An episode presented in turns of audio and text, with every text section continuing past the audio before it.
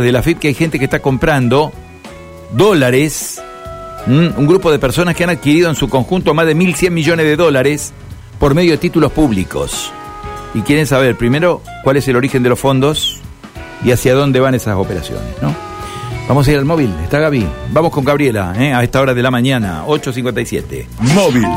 Informa Gabriela Azán. Gabri, ¿cómo estamos? Buen día. Carlos, muy buenos días, un feliz día de la patria para todos. Obviamente. Un día así habrá sido en nuestra historia. Dicen que dicen, 25 ¿no? de, mil- de mayo de 1810, así como este, tal vez un poquito más frío, porque eh, bueno, el cambio climático está llevando adelante este tipo de modificaciones. Bueno, la ciudad está eh, tranquila, así lo podemos denominar. Sí, hemos estado con el móvil de la radio haciendo un, bueno, una búsqueda de novedades desde el COBEN, el Centro de Operaciones Brigada de Emergencia, nos dicen que está tranquilo. Y la policía, bueno, está advirtiendo también que hemos pasado, si se quiere, una noche relativamente tranquila, no hay datos eh, que debamos subrayar, pero algo que sí ocurrió ayer a la tarde y que realmente nos llamó la atención, Carlos, y que fue una gresca, una pelea entre hermanos. Bueno, puede ser normal.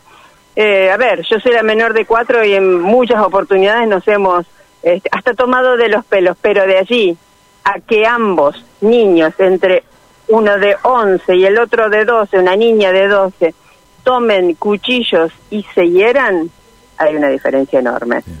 Claro. Esto ocurrió en Camino Viejo Esperanza, ayer antes de las 5 de la tarde. Eh, llegó al nuevo hospital Iturraspe la madre con ambos niños heridos en la zona lumbar, en la espalda baja, ambos con heridas de arma blanca. ¿Y qué relató la madre? Bueno, que se habían estado peleando y que de esa manera dirimieron las diferencias. Repito la edad, 11 y 12 años. Sí, eso pasó aquí en la ciudad de Santa Fe.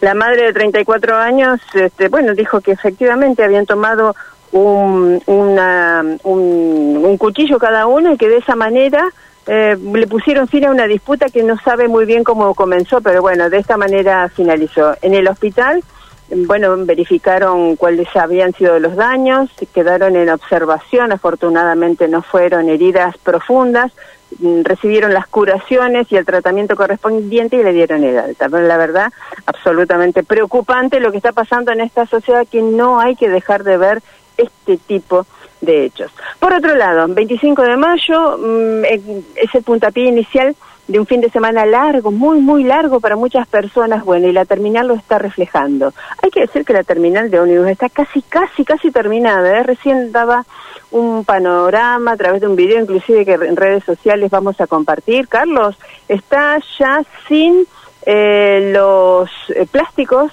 que rodeaban, por ejemplo, esas dos fuentes o esos dos enormes canteros que tenemos en la parte central del ingreso, en el hall de ingreso de la terminal de ómnibus. Y muchísima gente eh, que llega y muchísima otra gente que se va. Así que estamos hablando del inicio de este fin de semana largo con muchísima actividad. No sé si turística, no sé si familiar, pero sí por lo menos un intenso movimiento en la terminal de ómnibus Manuel Belgrano.